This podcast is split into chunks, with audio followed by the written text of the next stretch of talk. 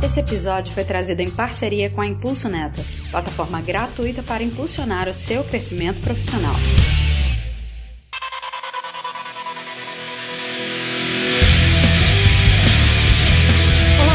Seja bem-vindo a mais uma edição do PodTag, mais um episódio. Edição, tô acostumado a falar edição por causa dos meetups. Uh, mais um episódio do PodTag. Eu sou Luiz Gonçalves e atendendo a pedidos, estamos com o episódio número 2 aí do papo sobre Quarkas, a framework aí que promete, promete que o Java vai rodar rapidamente, de forma leve, estruturada, em larga escala. Olha só, é o novo filme da Disney. Não, brincadeira. aqui na bancada, no board de hosts desse podcast que você tanto ama, aquelas pessoas queridas que estarão é, aí à frente dessa temporada. A voz dela que você já ouviu a risada, a nossa querida e amada Iana Gonzaga. Boa noite, Iana, tudo bem? Boa noite, tudo bem? É, vamos descobrir então a resolução das perguntas que ficaram na minha cabeça. Como é que é o negócio? Olha só, até parece que é no mesmo dia. Né? Ah, essa, essa é só pra quem pescou. Só pra quem pescou. e o grande mestre aí que diz que não é Java Man, Kotlin Man. Exatamente. O Classius Martin Kos... Mar Martin Kotlin. Não, desculpa, não deu certo.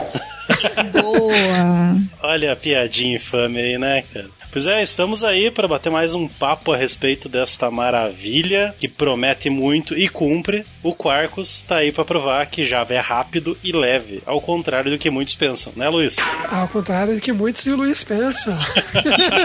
Olha, cara, eu tiro sal, eu sou desenvolvedor de JavaScript tem alguns anos, eu tiro sal de Java. Mas, cara, na hora que você. Vocês não sabem a alegria que é apagar no último módulo, você vê que foi 128 GB da sua máquina que limparam, assim. então, falar de pesada por pesada, acho que a gente não tem muita moral. Mas enfim, eu, eu, chega da minha cota de falar bem Java. Não esqueça de entrar na comunidade do PodTag, podtag.com.br, clica lá em cima, comunidade do Discord e entra. Quando você entrar, você fala assim, Java é leve. Vamos ver quantas pessoas concordam com você. Eu concordo. Eu concordo. Vai ter duas curtidas, vai, vai ter dois likes lá, só isso. Não, brincadeira.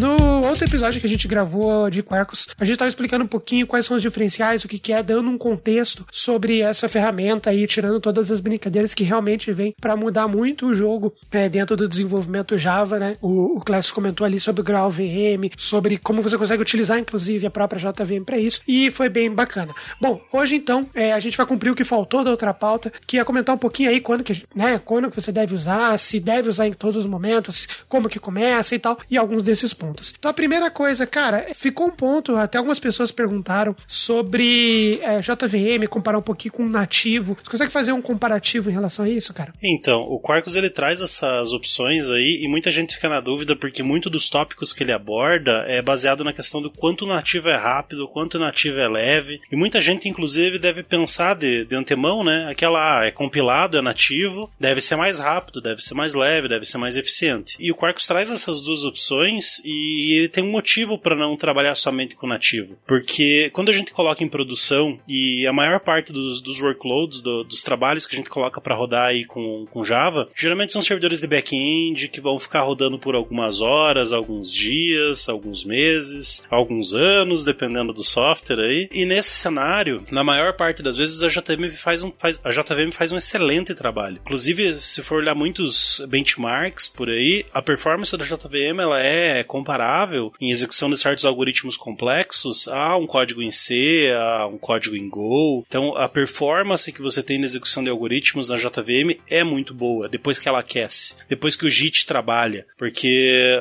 enquanto o código está sendo executado, a JVM ela analisa uh, o código fonte, ela vê os pontos de lentidão, vê os pontos mais lentos, ela vai lá e compila aqueles métodos, aquelas execuções para código nativo em tempo de execução. Um diferencial significativo, a compilação ela ocorre na máquina máquina onde a JVM está rodando. Então ela consegue compilar com instruções específicas daquele tipo de processador. É diferente de você compilar algo na tua máquina para rodar em outra máquina, que você tem que trabalhar com compilação com instruções genéricas. Então a, a JVM ela consegue fazer um trabalho muito bom aí de, de realocação de memória, estruturas que só pelo fato de ser uma VM é permitido. E quando você vai para o nativo você perde. Então o, o nativo não é a melhor dos mundos e a JVM não é a melhor dos mundos. Cada um cabe muito bem num cenário. E essa é a beleza do Quarkus, que ele te dá as duas opções e dependendo do cenário que você vai enfrentar, você tem um arsenal na mão de possibilidades para poder escolher. E aí, olhando para onde que eu poderia aplicar a nativa JVM, quando que uma vantagem frente ao outro, na maior parte dos workloads que eu vejo de trabalho, que se trabalham de servidor de back-end, trabalhar com uma aplicação em JVM é o suficiente. Então você não precisa ter a complexidade do nativo, o tempo de build do nativo é muito superior ao tempo de build da, da aplicação normal, da, da aplicação JVM, e você acaba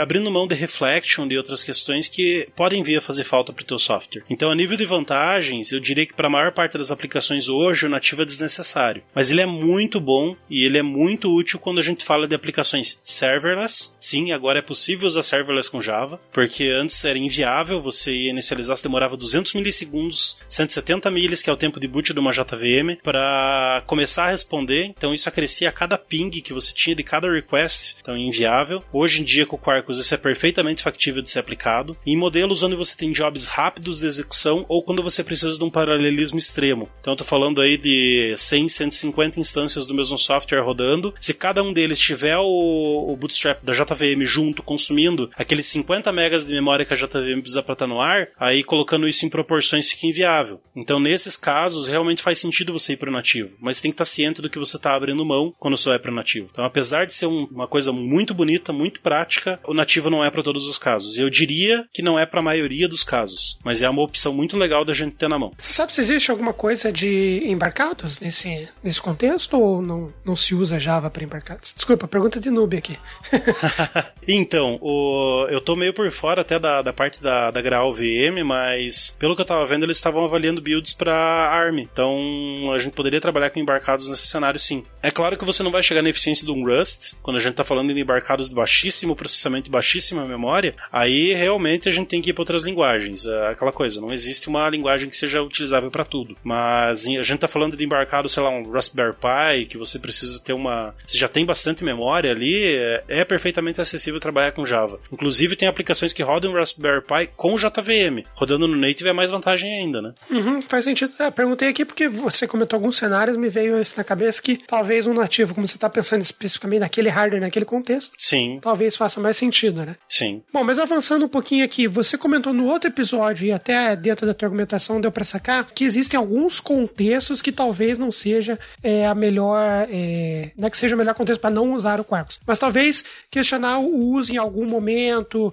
em algum contexto. É, então a pergunta é, quando que você usa Quarkus ou quando se usa, sei lá, o grau VM, quando tomar a decisão de usar a JVM. Dá um contexto aí é, desse, desse momento então, para aquele ouvinte nosso que está ouvindo, que trabalha lá na, na, indústria, que tem aquele servidor JBoss com 16 GB de memória rodando num cluster, deve estar tá pensando, puta, vou chegar amanhã pro meu chefe e falar, vamos migrar tudo isso para Quarkus. Cara, calma. O, o Quarkus ele é mais voltado quando a gente olha para aplicações em nuvem, aplicações escaláveis, e aí nuvem eu falo nuvem privada ou nuvem pública. Então você pode estar tá falando dentro do software da tua empresa, mas não compensa você pegar aquele teu software antigo e requerer reescrever ele em Quarkus e vai achar que ele vai mudar totalmente, não. Vai ser um desperdício de tempo se você não repensar várias decisões arquiteturais ali dentro. Então eu recomendaria fortemente pensar em Quarkus para novos softwares ou para softwares mais leves, para jobs menores nesse início. E se você está começando alguma coisa do zero, ele é um excelente candidato. Mas assim, ele não serve, por exemplo, para IoT, como você comentou. Eu acho que ele não é viável para esse cenário. Até pouco tempo atrás ele era viável somente para aplicações servers. Hoje ele é viável para se trabalhar com CLI, mas mesmo assim é algo relativamente novo novo, então eu não sei em que pé está a estabilidade disso. Ainda não desenvolvi nada com CLI com ele. E assim, existem várias soluções no mundo Java que são mais bem provadas para você utilizar em outros cenários, por exemplo, desktop. Então, não seria viável você hoje querer aplicar Quarkus no desktop. É algo que, assim, ele ainda não faz isso da melhor forma possível e talvez nem seja o objetivo. Ou você precisa, você tem um time que já é especialista em trabalhar com Spring, é, já usa Spring Boot, já tem várias aplicações de Spring Boot, não é por causa do, de todas as vantagens do Quarkus que você você vai querer migrar a tua, tua empresa inteira. Não. Se quiser experimentar ele num projeto menor e ganhando expertise, mas tem que ter ciência de que apesar dele ser muito simples de se migrar para ele,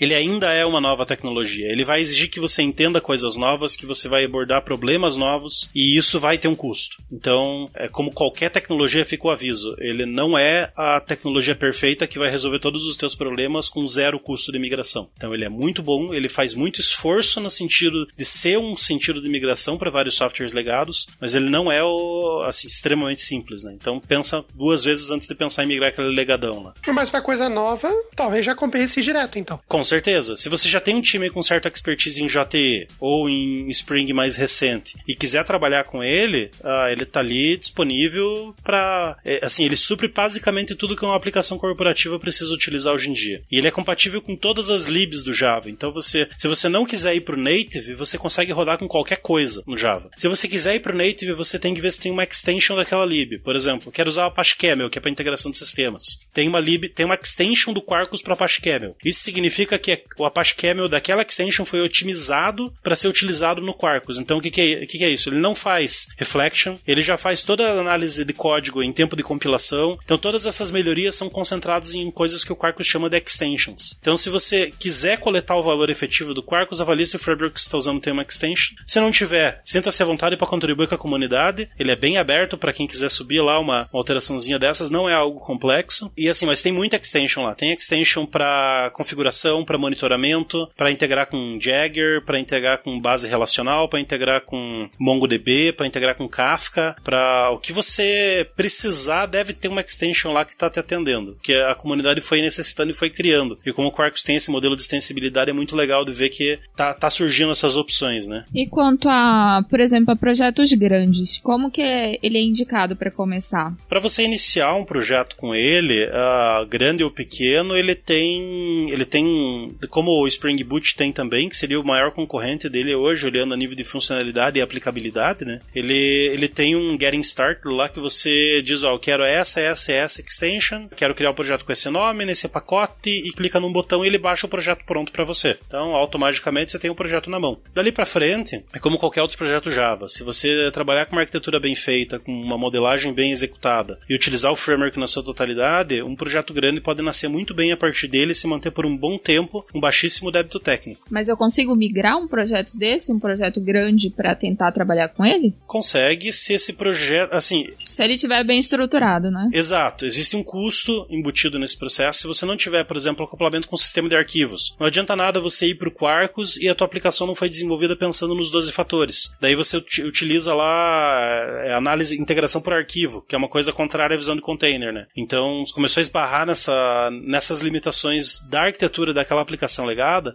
aí começa a inviabilizar até as vantagens que o Quarkus oferece. Mas partindo da premissa de que o software é um software já voltado para uma visão mais cloud native, o Quarkus pode ser uma opção muito simples de se migrar. Como eu comentei no episódio anterior, eu migrei em uma semana uma aplicação legada, escrita para Wildfly, para rodar dentro do Quarkus em container. Mas isso vai muito da arquitetura e da complexidade da aplicação, né? E se for aqueles projetos de faculdade feito com Glassfish? Pronto, NetBeans?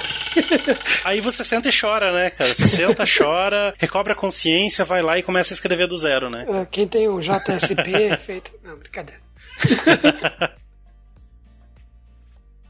Cara, você fez uma, um comentário bacana sobre algumas integrações que é possível fazer. Você montou até alguns cenários. Se você está usando Spring, por exemplo, você consegue usar. Se você está usando annotations, você consegue é, usar no Quarkus também. Se você está usando programação reativa, você está usando programação operativa. Você montou vários cenários Sim. e deu para ver que o Quarkus ele é bastante flexível para aquilo que o, o time tiver rodando, né? para que o desenvolvedor tiver ali na hora. Aí a minha pergunta é a seguinte: outros frameworks Java, ele consegue conversar legal? Tem um trabalho de de, de refaturação grande? Ou isso depende também? Qual que é o esquema aí? Então, ele depende muito, porque a grande vantagem é que assim, a maior parte do mundo Java hoje se divide entre aplicações construídas em JTE e aplicações construídas em Spring. A gente está falando aí de, de aplicações que, que já são consolidadas no mercado, que os desenvolvedores já têm hábito de utilizar. Para esses dois cenários, que são a esmagadora maioria do mundo Java hoje, no cenário corporativo, o Quarkus cai como uma luva, porque ele traz 100% de compatibilidade com a especificação JTE,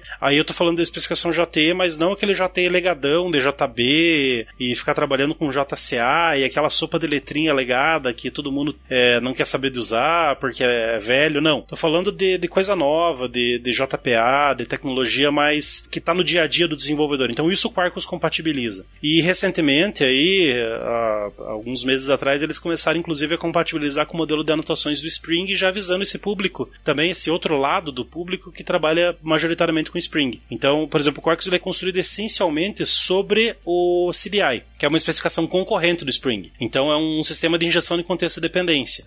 A implementação oficial é o Weld. O Weld ele é, é um cara que faz interpretação de notação, ele, ele tem um gerenciamento de memória mais voltado para servidores, e o Quarkus ele foi lá, olhou para aquela especificação, então para você utilizar, você usa igual você usaria o Weld, mas ele tem uma implementação própria é chamada Arc. E essa ARC é uma implementação extremamente leve, muito mais simples, muito mais fácil de ser utilizada a nível de, de compatibilidade com outros frameworks. Então ele foi criado já visando esse nível de compatibilidade. E olhando para esse cenário, então eles conseguiram trazer o ARC para ler inclusive as anotações e os metadados do Spring. Então você vai estar tá rodando o Quarkus com o ARC, mas você pode pegar o mesmo código que você rodava no Spring e colocar lá dentro que ele vai saber ler. Então essa que seria o grande diferencial. Mas agora se for pegar um é, Qualquer outro framework de injeção de contexto de dependência ele já não é tão compatível. Você pode escrever módulos para compatibilizar, mas aí é um, um, trabalho um pouco a mais, né? Essa, essa seria a grande questão de compatibilidade dele. A nível de framework, por exemplo, hoje você pode trabalhar com ele com JAX-RS para escrever a, a, parte REST, né? Framework para REST. Você consegue trabalhar com JAX-RS, que é o padrão de qualquer aplicação JTE. Você consegue usar a base do Spring e você consegue utilizar também, por exemplo, o Vertex, que é um cara que é extremamente complexo de ser utilizado e, assim, quando você trabalha com ele dentro do Quarkus, ele fica muito simples. Então ele, ele abre esse precedente para você poder trabalhar, né? É porque o Vertex é a base de, de trabalho dele. Mas um negócio legal para quem vem do Spring Boot, que reclamava muito do mundo JTI, que ele traz como um passe de mágica, assim, é aquela simplificação de configuração. Então o pessoal olhava pro Java e dizia, não, Java é cheio de XML, Java é cheio de arquivo de configuração, e o Quarkus ele olhou pro Spring Boot e aprendeu muitas lições com ele. Colocou JSON em tudo, pronto, resolveu. Colocou YAML. pronto, agora sim. É, agora sim, agora a gente vai. Não, mas ele trabalha muito sobre aquela questão da convenção sobre a configuração, né, que é algo que vem inclusive de, do Rails, de outras linguagens mais, é, mais antigas e mais produtivas, né, outros frameworks mais antigos, mais produtivos que fizeram história aí nesse cenário, e o Quarkus aprende isso e traz isso para o mundo Java. Com todas essas vantagens já citadas, você consegue, por exemplo, com pouquíssima configuração, colocar uma integração com Hibernate funcionando. Com zero configuração, você consegue, só criando uma classe anotada com o Path, você já consegue ter um serviço REST no ar. Então, ele, ele é muito mais simples do que aqueles projetos antigos que tinha que ficar mexendo em Web XML, Faces XML, Diabos XML, aquela montoeira de XML que existia para você utilizar no Java. Né? Então, Quarkus traz isso de forma muito simples. E o legal dessas extensions é que existem também extensions para outras linguagens. Então, se a gente está falando de linguagem de JVM, você não é obrigado a trabalhar só com Java. Então, o Quarkus ele é compatível, por exemplo, com Kotlin, meu queridinho, que eu fortemente utilizo ele e indico com Kotlin, mas ele tem compatibilidade com outras linguagens de JVM também. Não sei como é que está o nível de compatibilidade com Scala e Groove, que seriam as duas outras maiores, mas eu sei que é possível porque basicamente é uma API Java normal, né? Então, no fim das contas, tudo vira bytecode ou código nativo. Então, é, é bem legal de ver que eles não te restringem nem na linguagem que você vai utilizar, né? Ô, Clécius. Sim. Diante de tudo isso que você falou, é, o que que o Quarkus ele tem a acrescentar na indústria 4.0 e quais, so, quais suas principais dicas para a pessoa utilizar o Quarkus? Então, para acrescentar aí a nível de indústria 4.0, eu como um zero à esquerda a nível de gestão, né, eu diria basicamente que o Quarkus ele tem como acrescentar produtividade. Isso é uma coisa muito importante porque a, a produtividade ela entrega além de uma economia para a empresa, você vai economizar muito tempo que era gasto com burocracias da linguagem e dos frameworks. E isso vai se transformar em velocidade do processo. Time to market, então você vai acabar entregando o teu software mais rápido, você não precisa ficar se preocupando com mil e uma configurações ou mil e uma estruturas. Ele já vem pronto para ser rodado em container, então com um comando do software que você acabou de baixar, você já consegue gerar um container e subir para produção. Ele é muito rápido de ser feito. Como ele é orientado a padrões, é muito fácil de você achar desenvolvedores para ele. Então ele realmente traz essa, essa simplicidade de você expandir a equipe e de quebra ele ainda torna mais atrativo para o time, porque como ele tem esse developer join, né, ele é agradável para o desenvolvedor, o time acaba não tendo aquele desgaste de trabalhar com tecnologia legada e você acaba tendo uma retenção talentos melhor. É, porque ninguém merece trabalhar com legado, pelo amor de Deus, né? Ah, com certeza, né, cara? A gente terminou de escrever hoje já vamos deletando o código e reescrevendo, né? É assim. e dicas, eu, eu traria, assim, uma, uma visão prática de quem já aplicou ele em produção e, e quer, quer ver coleta de valor efetivo, aí eu diria para avaliar outras soluções que tornam o Java mais compatível com nuvem e conciliar com ele. Por exemplo, OpenJ9 é uma JVM que faz mágicas para rodar em container, então eu recomendaria muito trabalhar com, com ela. Eu tenho software em produção rodando hoje com 32 MB de memória em módulo JVM, que é algo impensável em maior parte do software Java, porque 32 é o que o Spring consome para escrever o textinho inicial de inicialização dele. Então, dá uma olhada na, nas questões, por exemplo, Kubernetes, dá uma olhada no nosso episódio de Kubernetes lá, porque ele casa muito bem com o modelo de orquestração e outscaling do Kubernetes. Ele tem extensões para exportar métricas para o Kubernetes, então você consegue fazer um monitoramento pesado dele em cima disso. E assim, dá uma olhada nas boas práticas, essencialmente isso, porque independente da tecnologia, o que faz um bom software são boas práticas. Então dá uma olhada na, desde boas práticas de design de software e também nos 12 fatores. Não sendo repetitivo, é o terceiro episódio que eu cito esses caras e eu vou falar ainda deles no episódio inteiro, porque é, eu acho excepcional para quem quiser trabalhar com software Java em produção. Os 12 fatores são uma bíblia para se ler, assim. Então seria essas dicas que eu deixo pro nosso ouvinte aí. E qualquer dúvida eu tô à disposição também. Só dá um grito lá, Twitter, na comunidade, principalmente. Chega lá, tira as dúvidas e a gente vai auxiliando. Muito bom. Isso é um prato cheio para quem é de gestão também, porque muitas dessas burocracias vão ser quebradas. Com certeza.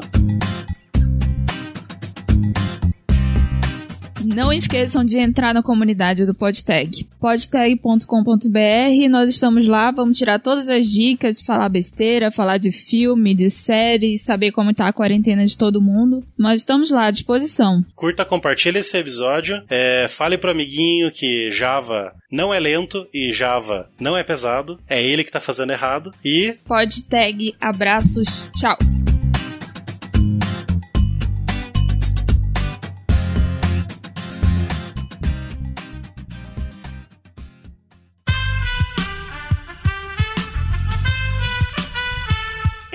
Podcast foi editado por Aerolitos Edição Inteligente.